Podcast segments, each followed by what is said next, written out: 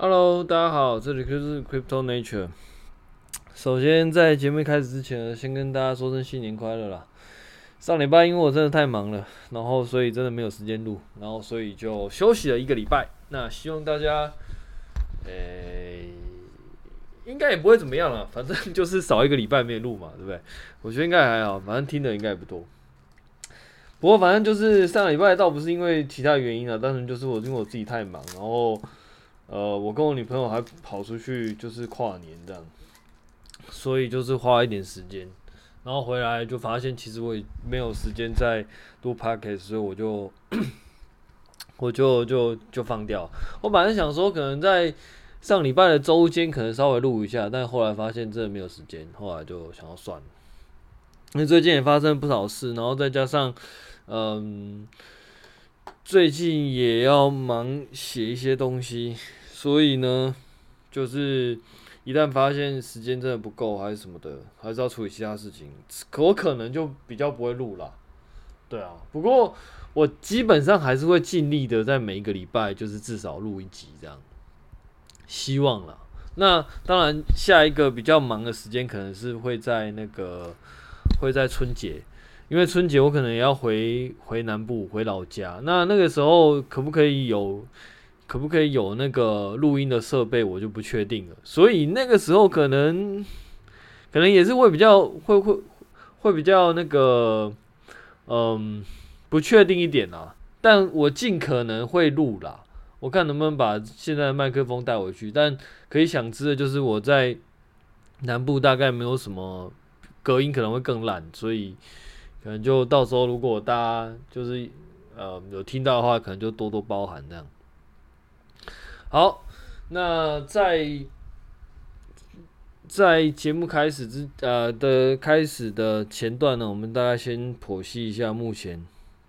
先清扫一下，盘点一下目前市场的状况，然后讲一下自己的看法。诶、目前我们大概从几个币这样盘点下来啊，我们可以看到 BEC、ETH、p o k a d o t、Cardano，然后。嗯，B BSC，然后还有那个 SOL、Solana、Luna，还有嗯，还有以及其他 ABX 之类的，基本上呢，大家都有慢慢的跌下来，这样。尤其是 BTC，自从上礼拜，呃，本来以为大概在四万五、四万六那边盘的好好的，然后突然间又杀到四万一这样。大概就是礼拜五、礼拜四的时候，目前这些状况大概就是，嗯，可以看得出来，整个市场的状况比较稍微悲观一点啦。那当然，这原因有很多嘛，就是可能，呃，升息可能是一个嘛，然后再加上可能，嗯。至少目前看起来可能是升息啦，然后还有一些什么萨尔瓦多的什么矿工杀小的，就是很多这样子的传闻啊。但对我来说，我就觉得单纯就只是目前大家可能稍微保守一点这样啊，也有可能是某一些人就是想要先，呃，因为因为事实上，如果你从去年开始买到现在，其实事实上，哎，很多。很多应该还是赚的，但是，但也我我自己觉得可能也呃原因可能也不是这样啦，但是所以我自己是比较不会去抓这个原因啦，因为反正按照目前的结果，你你在当下去猜，大概也不一定能够猜出什么，反而只会让自己觉得就是自己很苦恼，应该说自己花很多时间在猜这些东西啊，但。可能结果也不见得，也不见得是如你所猜的，所以基本上目前看起来比较有可能的原因，可能是升息，然后升息，然后缩表，应该是预计在明年三月的时候啊，今年三月的时候。那当然，其他有没有什么原因？我觉得可能会有吧，可能某一些人觉得。暂时没那么看好我，然后做短线的可能先收手什么之类的，我觉得都有可能啊。然后当一个一个人可能刚好在这边收掉了，就是他可能就是先撤掉他的资金，然后可能就会打到其他人的城市单，然后再继续可能连锁反应，然后触发更多人的停损，然后再继续下去这样。我自己是一直都比较这种看法啦，就可能刚好某一些人可能刚好他停损，然后导致引发其他人停损这样。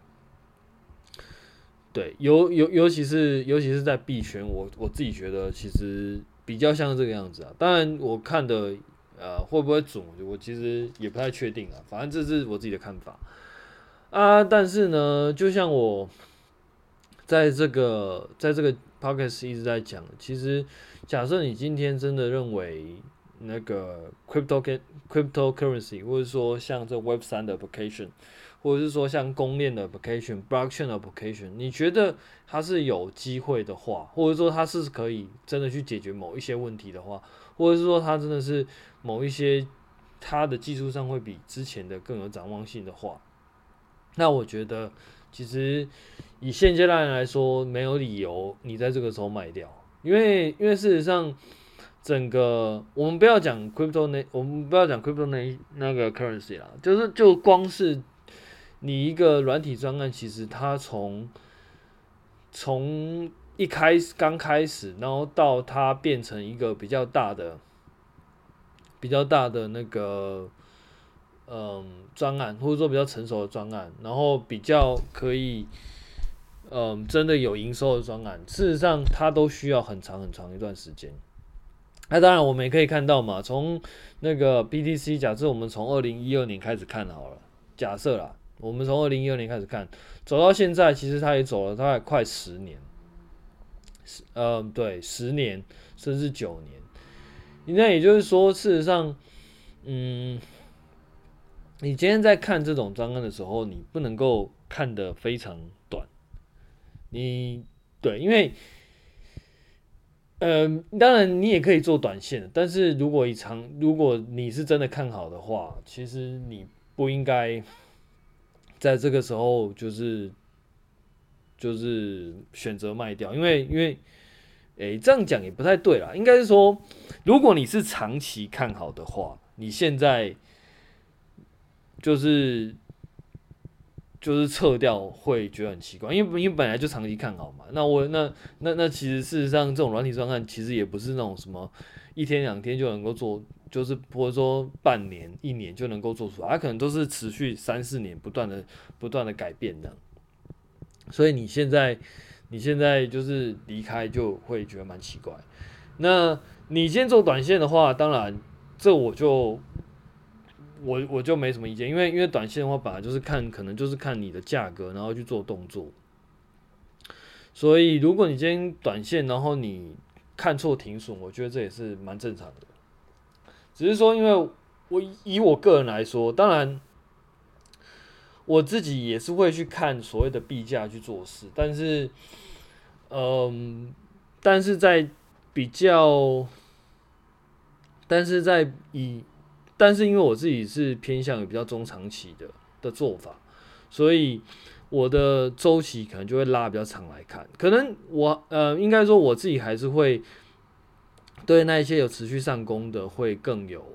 会更有兴趣。我我不会觉得我自己看的一定比其他人看的来的更好，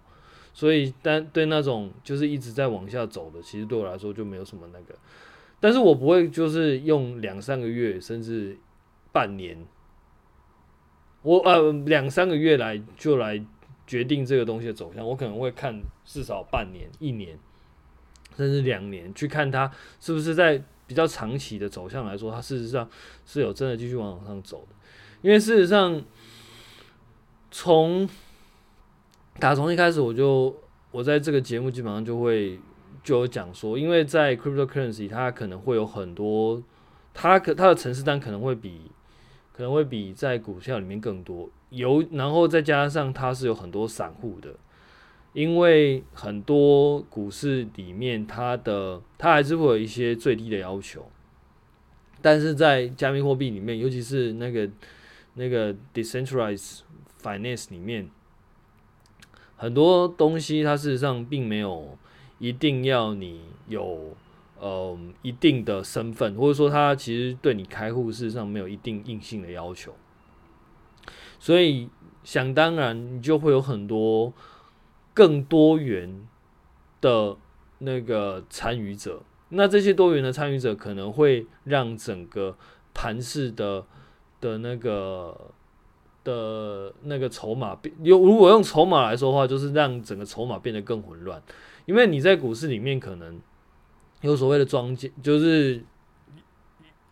庄家或者说所谓的机构，你在当当然我自己并没有很看这一套啦，但是我们光是从比较理，就是比较从客观的角度来说，你一定会有所谓的更大资金量的的 holder。那我们如果姑且把这些东这些人称为庄家，或者说所谓的主力，或者说所谓的机构的话，那事实上有他们存，就是如果大部分都是他们存在的话，事实上他们的走向可能就可以决定这个币价的很多呃的的的走势。所以相对来说。他可能就会比较，可能其他人对这个对这个股票的影响可能就没那么大。可是如果你是以，可是如果你是以有很多不同的散户参与的话，那这个方向可能就会变得更难预测，因为，嗯，因为你就不会是一个单一单一的个体在决定这个价格走向。那当然，很多人可能会有一些另外一派，可能就会觉得，其实每个币可能都会有它后面的主力在在在做这个操盘的动作啊。当然，我自己是觉得我自己看不太出来啦，就是像什么有很多人在讲说啊，这拉起来就是主力在拉货啊，这个降下来就是主力在诱空，或者说主力在抛货，或者什么主力的卖压什么的。我自己是比较没有办法从这部分去。去解析啊，但是应该说，你可以看得到，你可以从挂单的方式，然后挂单的量去看到某一些踪迹。可是到底这些踪迹是挂出来的的状况是是真的有人要买吗？还是真的是主力还是什么的？其实我并没有一定的把握，所以我比较不会把这个来当做一个我自己的那个买卖的依据。但是，虽然我们没有，虽然我自己没有办法从这部分去做一个买卖依据，但是我们可以去思考一个论点，就是假设一个股票或者说一个标的，它可能是有两三个人有很大量的资金，其他都是其他都是小资金的话，那基本上这两个两三个人基本上就能够决定这个这个价格走向。可是如果同样的资金量，但是把它分成几千个或者几万个不同的 holder，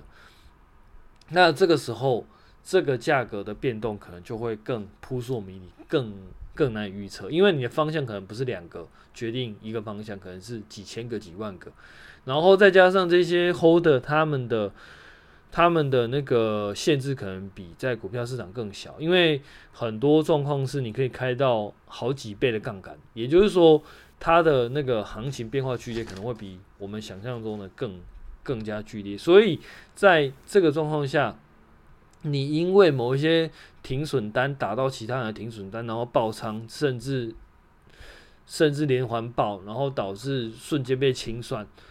进而引起价格更大的波动，这件事情我觉得是可以预期的。那也因为这样，所以就会让整个。整个标的的价格波动量，做波动的方式可能会比以往更大，所以我觉得价格波动更大是完全可以预期的。然后再加上，就像我以前也一直在讲的，像这样子的标的，事实上不管是嗯呃 BC 可能还已经不太算了，可是像其他稍微小一点的，比如说像 ETH 可能还算，然后像 Polkadot 啊、Cardano 之类的这一些。这一些专案其实都是属于那一种，可能在传统的方式来算，可能是未上市的一些专案的的的形式存在。可能它就是一个 Pre-A 轮、A 轮、B 轮、C 轮的一个专案，然后它有一个有一个组织，然后这个组织是未公开的，你可以把它想成是未公开的上市的状况，所以。在它还没有可以很稳定的有一些输盈利的输出，或者说有一些嗯，可以去有产生经真正经济产值的东西的时候的之前，事实上它的它的估值本来就是波动会更大的，因为它可能会随着某一些，比如说像这个专案里面可能有某一些人，他是属于这个专案的扛把子、中心股，大概百分之七八十的扣都是他贡献。假设这个人突然挂了。那你觉得找得到其他人吗？嗯，可能找得到，但是其实更大的程度可能是这个专案从此可能就挂了。这个这个东西其实在很多 open source 里面是屡见不鲜的。基本上很多 open source 的专案基本上都是有很多人，就是有不不讲很多人，有一些人他们突然横空出世，想到一些东想到一些想法，然后这些想法呢刚好会打到其他人的 idea，然后就大家哦这个东西不错，然后就开始就往这个东西发展。可是可是你知道，人多的地方总是就会有江湖。一旦多一点人之后，然后你就会发现各种不同的那个意见就会开始重生。然后，但是，嗯、所以你就会看到很多什么 fork 的专案啊，就是他可能不满这个专案里面的某一些东西，他可能就自己 fork 出去。那因为这样的状况，所以他就你就会看到很多不同的那种什么。不同的那个呃，相同性质，但是不同不同不同版本的东西出现。讲个最简单的，比如说像那个 ETC 跟 ETH，基本上就是算是同一个例子。然后 B BTC 跟 BCH 其实也算类似的例子。然后甚至很多专案基本上都是 fork BTC 出来的，其实也都是类似的道理。但是因为一开始做的这个东西，一开始做的这个人，他基本上他就是一个很、很、很重要的存在，因为，因为不是每一个人都可以，都可以有，应该说那个想法不是每一个人都有办法继续延伸下去。我记得很久以前好像有一个故事这么说的吧，我们不知道是包工还是施工，反正就是他们。在审理一个案子，一个呃，算是一个呃，那个什么，那个那个叫什么？嗯，那个叫智慧财产权的案子哦，就是反正好像一个诗人，然后写了一首诗，然后另外一个人就抄了这首诗，然后去出了一个新诗新书，然后这个诗人就会告诗人 A 就告诗人 B 说诗人 B 在抄袭，诗人 A 诗人 B 就说我没有我没有抄袭啊，然后他们就一起告去官府官府，然后这个时候呢。那个就是审判的结果，就是请私人 B 跟私人 A 各把书继续写下去。有办法写下去的人，基本上就是这个书的作者，大家就是大家这个书的原著了。因为你很多东西，事实上那个概念，就是你当你在创造一个专案的时候，那个概念并不是说。就是写到这边就结束，尤其软体专案，软体专案基本上它它是可以持续的改进，持续的去去调整。也就是说，你光只是看这个专案，其实你不一定能够真的把这个专案持续延续下去。所以，当只要有几个核心人物，然后突然间他不想做了，或者说他觉得他有更好的东西去做的话，基本上这个专案可能就会挂。所以呢，你就可以。可以知道，事实上这样子的东西，它大概就会是它的估值的变动可能就很大，因为可能对我们来说，可能某一个人他在那个专案，那个专案可能价值就很高，可是当他离开那个专案的时候，我们就会觉得那个专案可能未来可能就不怎么样，因为事实上这是一个，嗯，就是真的是一个蛮看人的的的地方。他我记得不知道谁说过。但我讲，让我觉得很有道理。基本上就是那个 open source 的场域，就是一个一个是就是一个呃，应该叫什么？那个崇拜强者的地方吗？或者是说精啊？对，精英的环境，就是它是一个崇尚精英的环境。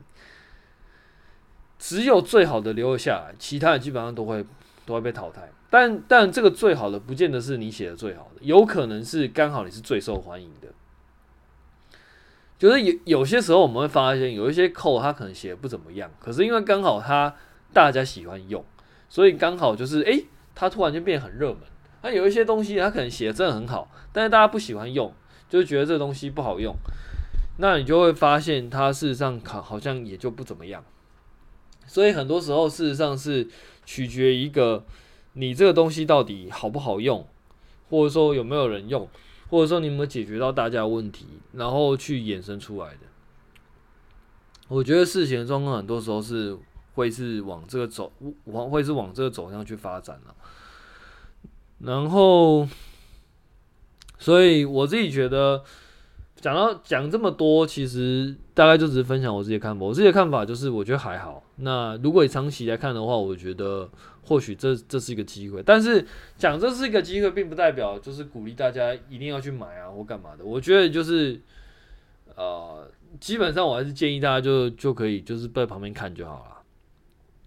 那如果是我自己的话，可能就是会稍微去，嗯，以我自己的话，可能就会就在这段时间，因为反正这段时间 BEC 也是持续的、持续的盘跌跟跟跟下行嘛。那既然连那个整个整个币圈里面最大市值的，其实基本上没什么动作的时候。我基本上就会认为其他的币价下跌，我觉得也是可以理解。那这个时候呢，其实如果是我自己的话，我自己可能就会慢慢的、慢慢的、慢慢的去丢，然后去丢一些我觉得诶还不错的东西。然后等到等到整个 BEC 如果说呃刚好就回到回到一个还不错的那个走涨势的时候。那这个时候，如果我看到，哎，其就是有一些可能会涨起来，有一些可能会就是从此就是继续往下行。那往下行的，我可能就会就会觉得是该要认赔。可是往上行的，可能就是会再继续的去关注这样。因为事实上，我自己觉得 BEC 算是一个不错的，就是呃，我们如果姑且把 BEC 当做一个大盘的话，我觉得大对跟着大盘去去做对比，我觉得是一个不错的状况啊。就是先去看说哪一些哪一些东西可以可以是是其实是大家比较喜欢的。那嗯，原则上大概就是这样吧。但但但是当然，嗯，首先这也不是什么推荐的那个，这也不是什么爆牌台。那反正基本上就是我自己的想法。那也不是说也不是说这个。这样丢就基本上会赢，因为基本上还是要看。如果说你现在丢这些东西，到最后没有一个涨起来，或者涨起来的那个幅度没有到很高的话，事实上大概就是呃，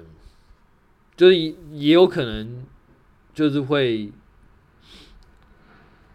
状况可能跟预期的不太一样，而且这个走势到底会走到什么时候，其实也很难说。所以我自己觉得，很多时候可能，嗯，就是看，就是到最后还是要，还是必须要看你自己的眼光了。只是说，在这个时间点，可能会是一个相对来说还不错的一个机会啦。因为事实上，你假设你回到牛，就是如果。像之前的那种牛市，你你你看，你基本上你买了，基本上就很陡啊。那个那个基本上一拉起来，可能都是三四十趴在跳的。你你你你要怎么买？那个那个那个要买都会觉得，呃，比较稍微比较困难一点了，因为因为你也不知道它，因为在这个在。币圈现在目前状况，其实基本上没有什么，没有什么太多的量化数据，所以你要去算它的参考价，其实是很难算的。而且甚至我也不觉得币圈有办法算什么参考价。你可能可以去比较啦，但是你要算参考价，我觉得是相对来说蛮困难的。因为这个东西就很像是说，你今天在做那个，它还不是成长股哦，你你要你要比较的话，应该要需要比那种就是新创的创投的。的的投资法，可是就我理解，很多新创的投资，它基本上很多时候是看人，就是就是我就是看这个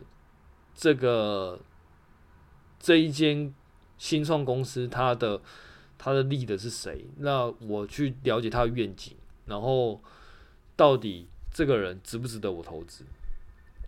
它其实相对来说并没有什么量化的，至少我我知道的，其实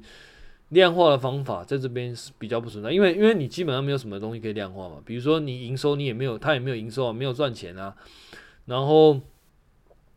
呃，你唯一能算的可能就是它的市场会有多大啊，这个这些完全都是用直化方式去去参考，所以我并不觉得。当然，其实也不是没有办法啦。像我记得 ARK 它事实上有出一些文章，是可以从那个整个链的那个的一些交易的数量，然后去判断说这个公链到底值值不值得投资。这是一种方法。可是，但是假设你针对的是那种没有自己公链的，完全是一个 service 的的 project 的话，其实事实上你又很难从这方向去做。去做去做评估，所以我自己觉得就是，诶、在币圈我觉得会相对困难啦，嗯，我觉得会相对困难。你或许可以从一些方式去判得某一些较为成熟的，或者说某一些是公链的一些数据来判断这些公链币价的走势，可能可以这样回推啦。可是如果你要去看全部的，因为有一些有一些链，事实上他们。其实不见得有，不见得有承载很多交易量，它可能就是一个 contract，可能就是一个 service。那这个时候，它的它合理的币价可能就不见得是那么的那么的好好预测，因为你从一些价量的关系，你能够得知的是，可能三号你在判断的可能会是，嗯。市场的情绪，或者说市场的意图，可是，可是我们在用你在股市里面，你用基本面算出来的那个那个呃目标价，是基本上是用，比如说像 DCF 现金现金流折算法之类的，他们是从这间公司的盈利状况去去推估的。所以我会那但但是因为在区块链其实目前来说并没有这样子的数，并没有这样子的东西，因为很多其实到现在都没有盈利的状况，所以我觉得会比较偏向于直化的分析比较多。如果说技术分析筹码派是另外一派的话，基本面可能就会比较偏向于直化分析，而直化分析可能就要去先去看说这个专案到底在干嘛，以及它。它的那个未来的展望到底是怎么样？而且你还要很小心的，就是有很多团队可能在你不认识他的状况下，你可能投了，然后他拿到一一大笔钱，他可能就不做了。这些其实都是风险啦，嗯，所以这就是为什么我会一再的去说，其实很多东西，哎，真的，嗯，要很小心呐，要很小心。好，反正目前市场的状况可能就这样了。那反正一再强调，就是说，其实如果你对软体状态不够熟悉的话，然后如果说如果你在很多地方都玩的没有到很好的话，我个人觉得在加密货币里面，其实它的难度可能只会更高了。除非你把它当成赌场在玩了，那当然这样也不是不行。反正我也不会，我也不会说一定某一些方法才可以，但是你自己就要小心了。对。好，反正呃，目前市场状况大概就这样吧。那嗯，最近我还是在忙那个 Solana 去接 RPC 的的事情，但是目前看起来，容我再抱怨一句啦，Solana 的文件目前看起来是真的蛮蛮蛮蛮差的。那嗯，真的是蛮不好，蛮因因为我我我现在看到的结果是，我们可以发现它。但是其实你说，因为蛮糟的，所以它未来币价就一定会下降嘛？其实我觉得真的很难说。我们我们举个例子好了，因为我自己本身是做 machine learning 比较多，所以有一个，所以在很在几年前，我曾经那个时候有跟朋友做一个专案，然后叫 Micro Tensor。那这个专案呢，主要就是用那个把 TensorFlow 的东的 model，然后 deploy 到那个 microcontroller 上面，所以 microcontroller 就是我们目前看到的那个什么车用的那些 IC，它它是一个微呃那种微处理器，microcontroller，它如果用 A ARM 系列的话，大概是 M 零、M one、M M M 三之类的效能，它的效能是比 CPU 来的低很多，但是它主要就是拿来做简单的控制，这样。比如说像你的滑鼠键盘啊，比如说像你的某一些比较简单的荧幕啊，然后像车用的那个机器人控制啊、马达控制啊，其实基本上都会用到这样的晶片。那这样的晶片呢，它其实本质上不足以去运行很很大量的那个 training model inference 的运算，但是我们那时候就做一些方法，然后让它可以在上面做运算，这样。原则上是这样。那那那个时候我们去看 TensorFlow 的文件，其实我们也觉得它文件做很烂的，就是有很多其实也是就是东拉西拉的，然后也不见得是做的很好。所以我个人对于文件这这这档事呢，我自己是看的还蛮，我当然会觉得很干啊，因为其实。你很多你很多扣跟实际你实际写的扣跟文件写的不一样，那基本上就误导人嘛。基本上你就觉得干，我就应该要这样，那但但它就不会动。然后或者是说你的那个扣如果你没有文件的话，那就更糟嘛。因为你因为没有文件的话，那你唯一的使用方法，你只能从扣下去下下去着手，你只能去看扣然后去猜说他到底怎么做。那这一切一切都会让让开发者，你想要在上面开发，你就会觉得很赌烂。但是，但是这并不代表说 Solana 或者说这种开发文件做的糟的，然后它的币价就会币价就会烂。其实这还是一样，还是一样是两回事。我们可以知道，就是说它可能。应该说，就我自己的经验，其实很多有名的专案，其实一开始它的文件其实也是写哩哩啦啦。这有很多种状，这有很多种不同的原因啊。第一种，工程师其实一开始是想要全力的开发功能。那你既然在全力开发功能，你就不你就不一定有时间写文件，因为你在开发功能可能会修修改改，那很多 interface 可能会也是定了再改，改了再定这样。那你就想嘛，如果你是工程师，你觉得你会想要写文件吗？你可能你可能现在写，然后发现干嘛下礼拜就不一样了。那你写那文件到底有什么意义，对吧？但当然，当然不能说写文件就是这种东西，其实就很就很那个什么，他就他就很看状况了。你完全不写文件，基本上你就是阻碍了你这个专案对外的那个对外的发展性。因为别人没有写文件，其实大部分人其实根本不会去鸟你鸟你扣怎么写。你没有 tutorial，你没有把 tutorial 写好，别人怎么？大部分人其实根本不会去看你那个 source code 里面到底写的怎么样，你懂我意思吗？所以呢，它就会变成就不会有人会来使用你这个东西啊。啊如果你的目的是想要做一个 ecosystem 的话，那基本基本上就是一个笑话。那当然，其实这有很多，就是一个原因是这个啦。然后另外一个原因当然就是刚刚讲的，就是一个原因是他不想。他不想写，然后第二个原因可能就是他觉得写没有意义，因为东西在改嘛。那这样子的东西，嗯、你说它发展一定会不好，其实也也不一定。因为假设你今天有一个很大量的资金，你只要有办法把这个，你只要前期可能没有没有，虽然没有文件，但是可能它有很大量的资金，所以它可以撑到后期。那你等到后期一切稍微比较确定的时候，你再写文件，再写 tutorial，那这样还是能够达到一定的效果。所以我也不会觉得一开始没有写文件，基本上就是就就就很糟，因为很多东西是会改变的啊啊！所以这就是为什么我会说，其实你在做 blockchain 的时候，你很难做量化的分析，就是这样，因为事实上有太多东西是你很难去做量化的。虽然我自己是。虽然是虽然说我自己的工作是属于比较量化，可是我也必须承认，在这状况下，你要量量化其实是真的是很难的啦。然后还有，其实还有另外一个点啊，就是最近在看很多那个很多那种什么很奇怪的那个频道，然后就开始在就是开始在吹说，他们以前可能是从股票做股票的，然后现在就在吹说什么。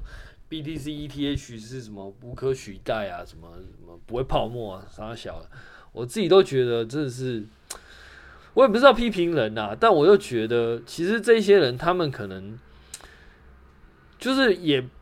就是我也不知道哪来自信啊，因为事实上很多专案其实才走不到十年。